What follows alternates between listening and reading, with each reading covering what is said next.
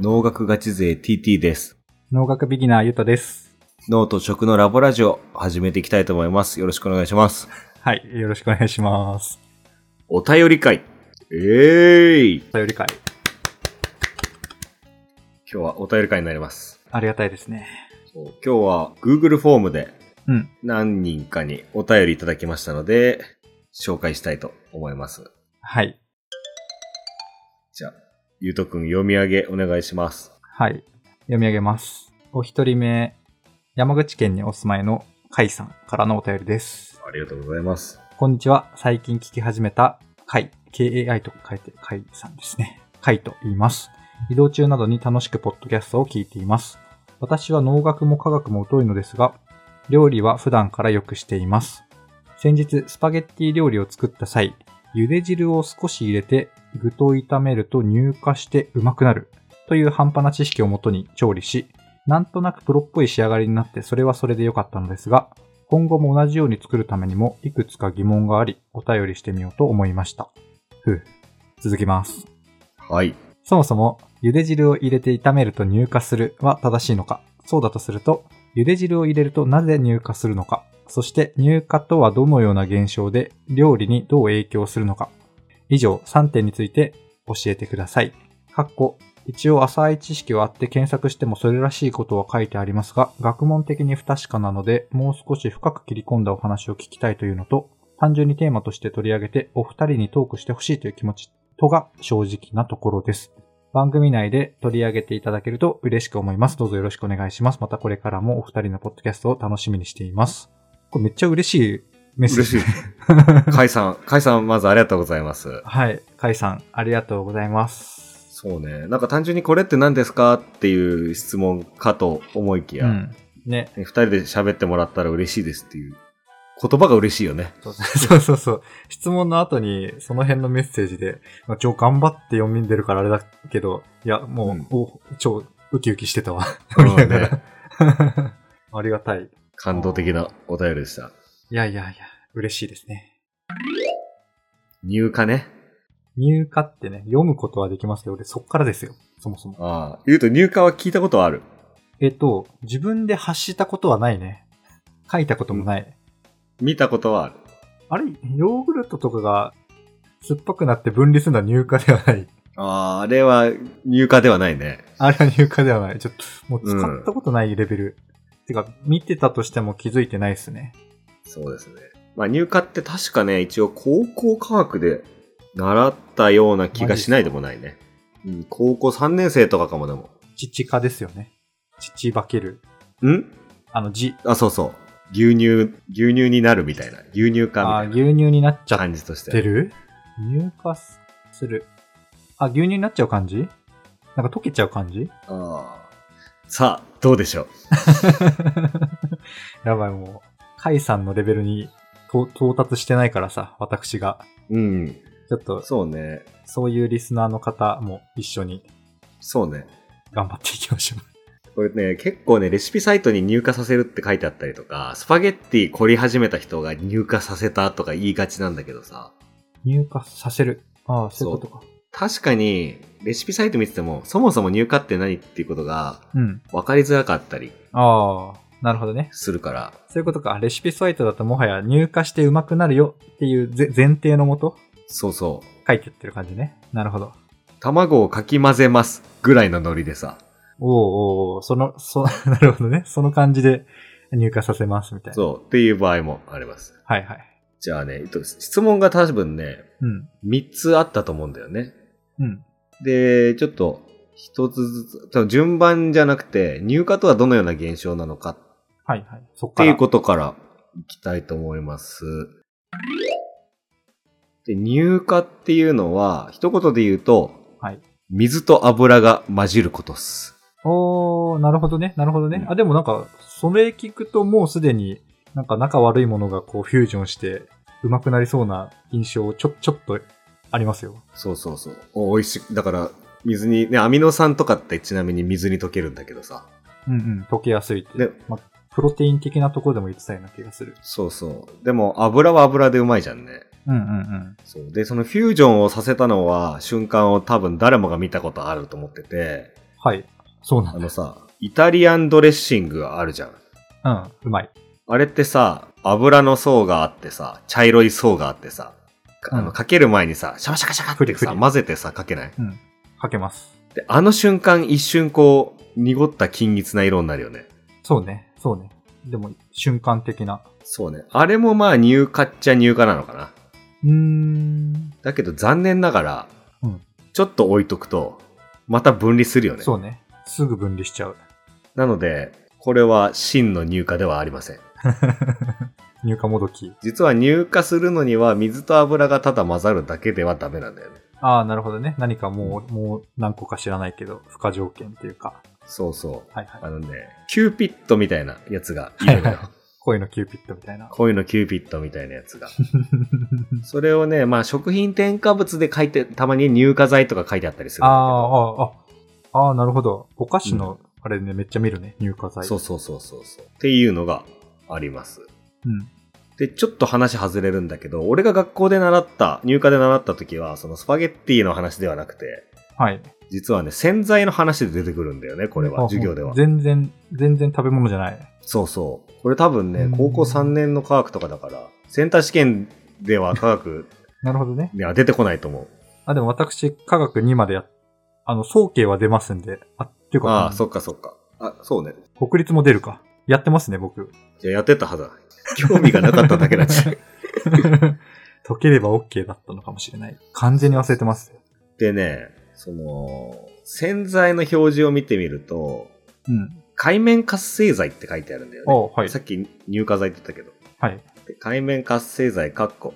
直鎖アルキルベンゼンスルホン酸ナトリウムとか、うんうん。なんかね、そういう危ないっぽい名前が書いてあったりするんだけど、うん。でこれが何なのかっていうと、こいつがね、うん。水にも油にも溶けるっていう性質があるのよ。ああ、ああ、なるほど。そう、こいつが入ったことによって、水と油がちゃんと混ざるようになるんだよね。なるほど。水に、はい。水と油にそれぞれ海面活性剤さんが入り込んでというか、うん。溶けて、うんあ、そういうことか。海面活性剤さん目線にすると、あ、逆のイメージなのかな海面活性剤の方に油と水もこう入ってくるみたいなのでいいあ、そんな感じかな。あの、よくあるむ模式図は、はい。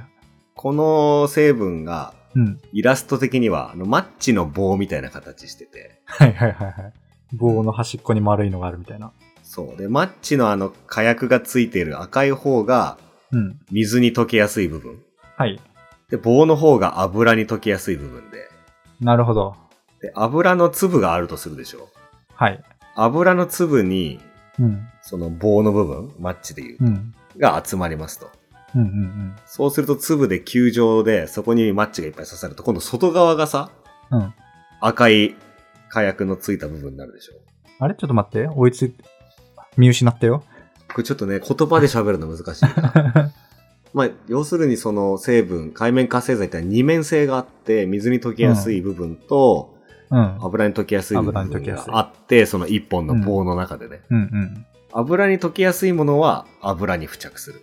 うんで、反対側の面っていうのが外にはみ出てるわけだけど、うんそこが水と付着することができるんで、あ、なるほどね。包み込むみたいな。なるほどね。そっか。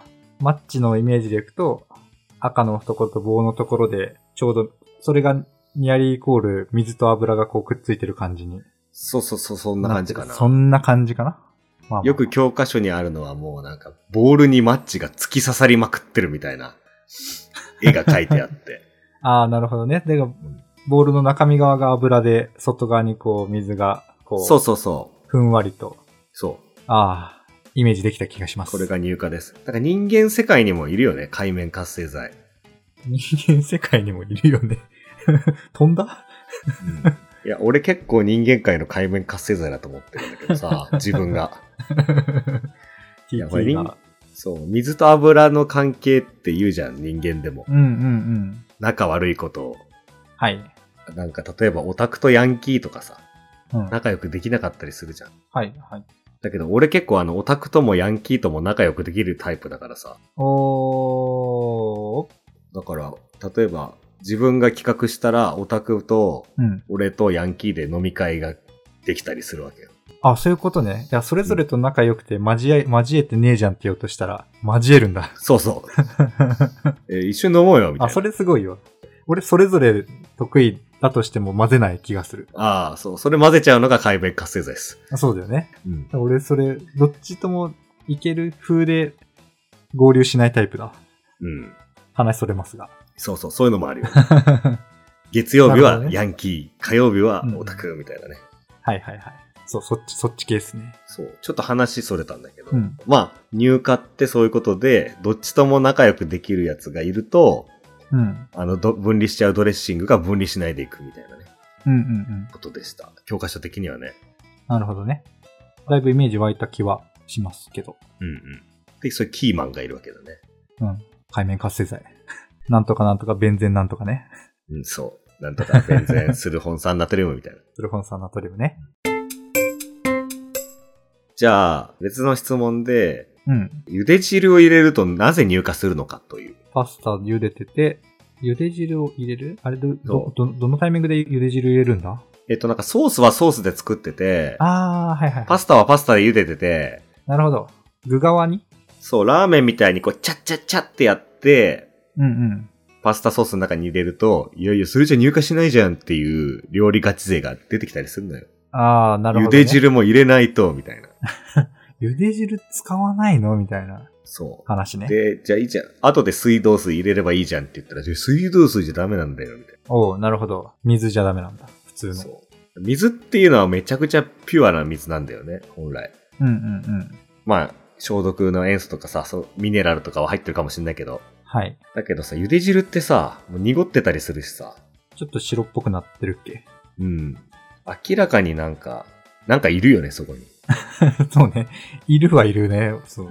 そこにね、うんそのさっき言った海面活性剤の働きをする成分が潜んでるんだよね。へえ。おう、うん。なるほど。そうそう。ただその、潜んでるのはさすがにあの、なん、アルキルベンゼンスルホン酸ナトリウムみたいのじゃなくて、あーまあ、別のものが入ってたりするんだけどね。まあさすがにって言われてもわわかんないけどね。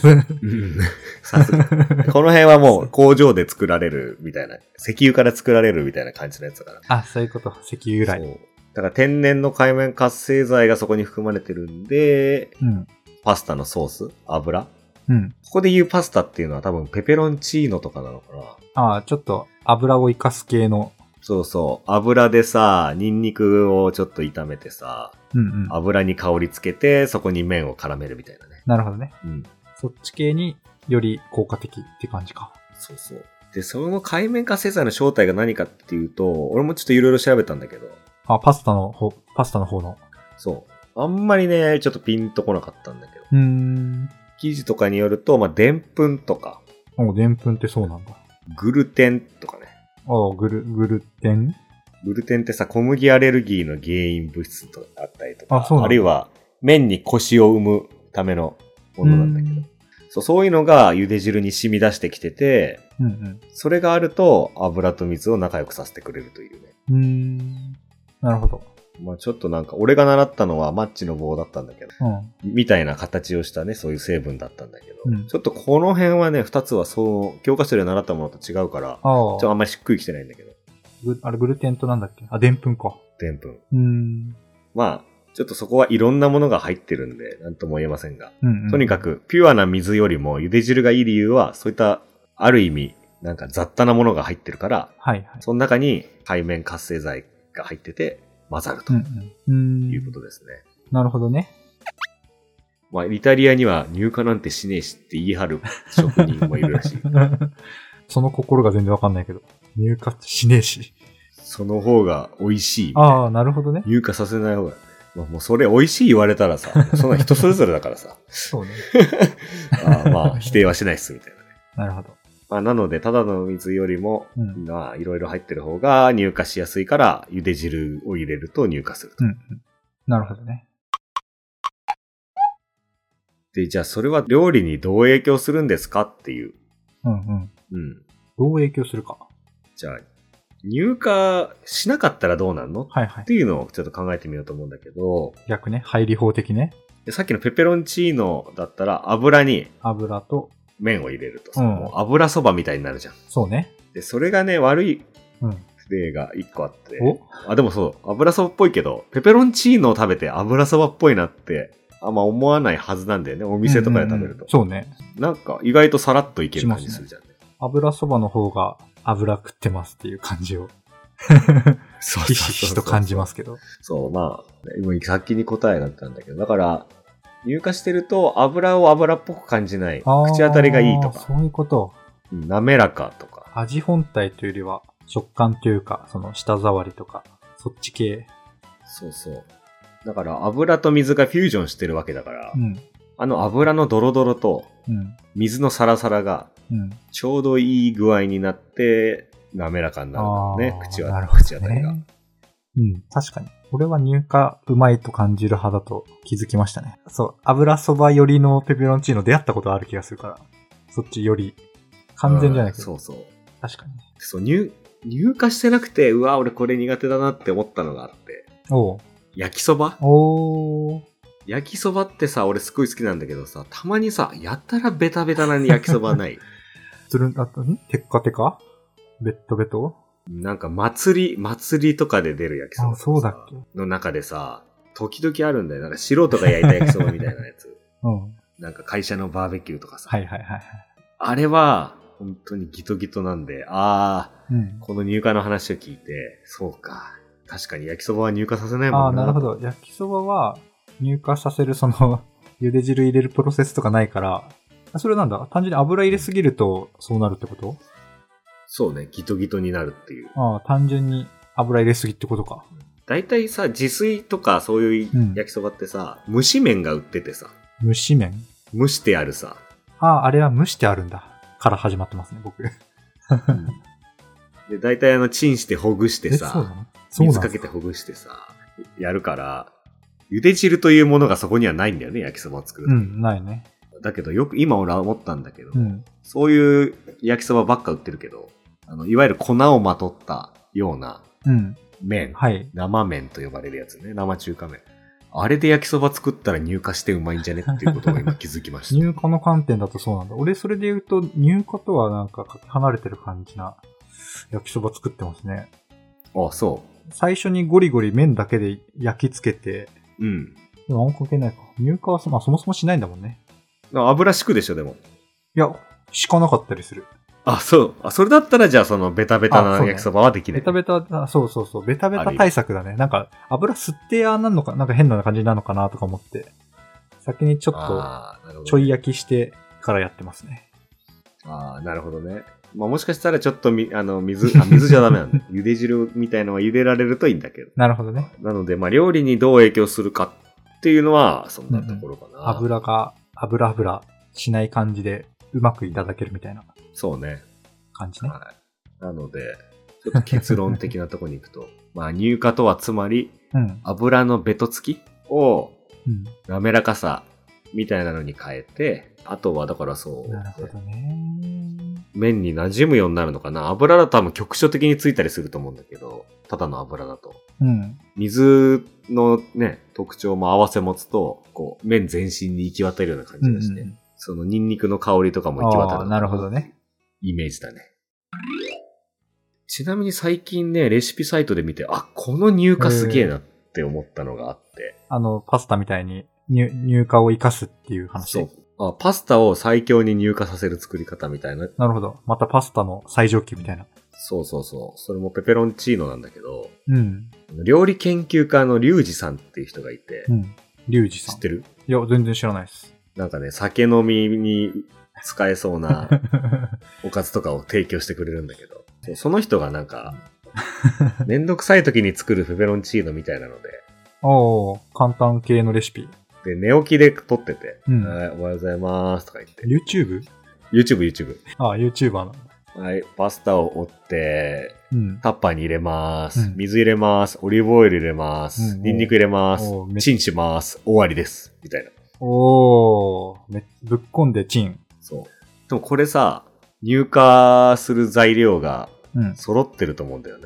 追いつけませんでしたけど。入荷する材料っていうのは、茹で汁と油だよね。うん。だから別にチンであろうが鍋であろうが、条件は揃っていると。あ、そういうことか。もう、いろいろ入れた、入れた中に油もあって、うん。あれ、め麺、麺はあ、麺、麺をタッパーの中に入って。あ、麺も入ってる。んのか。だから、レンジでもう茹でてるってことか。そうそうでそう。で、そ油のもまま入って食うみたいな。あ、なるほどね。で、沸騰してた方がうん。乳化しやすいから。そうなんですね。うん、そうなんです。 なんか汚れもさっきの洗濯の話に戻るけどさ、うん。お湯の方が汚れ落ちたりするんだよね、洗剤。それはもう体感でめっちゃ感じるね。そうね。まあ油自体がお湯に溶けるっていうのもあるんだけど、あはい。っていうのもあるから、レンジでね、9分とかやるのよ。うーん、結構長いね。で、そう、水レンジでチンしたことある水、ああ、沸騰させるまでってことか。いや、全然、水単体ではないね。そう、普通に沸騰すんのよ、ブクブク。うんうん。結構早く。だから、そのめ水と油がいて、ブクブクするっていう時間が多分8分ぐらい続くから、 へえ。永遠に乳化すんな、これ。へえ。あ、そうなんだ。だから多分オリーブオイルもニンニクの香りも麺全身に行き渡るという。なるほどね。かき混ぜたりしなくても、もう自然に茹で上がった時点、まあ、レンジでチを調理が終わった時点で、つくというね。へえ。ああ、なるほどね。だから、そういうことか。だいたい麺、ふつあ、普通の麺さ、パスタのその辺にあるママみたいな。うん。 7分とかだよね。まあ、早茹であるけど、たまに。だあ、すあ、あるね。からだいたいそのぐらい本当に茹でてるっていう感じか。そう序だね、盤で沸騰してきっと。そうね。だから、そのなる沸ほ騰したお湯みお湯を使わない分だけちょっと長めなんだろうね。うんうんうん。なるほどね。お、やってみるか。簡単よ。いいっすね。まあ、URL を貼っておくかわかんないけ ど。ああ、とりあえず、ください。者のね。うんはい。お願いします。入荷ってこんな感じでした。なるほどね。全然忘れてるというか、覚えてないもんですね。ちなみに、うん最後に、マヨネーズも入荷したものだね。あ、入荷した結果のもの。あ、確か、うんあ、なるほど。マヨネーズ入荷してなかったらがっかりだよね。マヨネーズが分離して、分離してたらがっかりだよ ね。もうマヨネーズじゃない。マヨネーズ作るときは、お酢と油と卵入れんだけど、うんうんそう。この場合は、おまあ、お酢が、うん。うん。まあ、水的なところで、うん。まあ、油は油なんだけど、ど。油。卵の中にレシチンっていう成分が入ってて、レシチンレシチン。レシチン。まさかそいつが。そう。こいつが、海面活性剤になります。なるほどね。入乳化剤になります。入荷剤。っていう感じですね。だから、え表示に乳化剤って書いててもビビんないでねって いう。卵に入ってたりもするああ、なんか、そういう添加物感が、名前的にね、しちゃうけど。し。レシチンはなんかね、うん。肝臓にもいいらしいけどね。体にもいいえー、肝臓。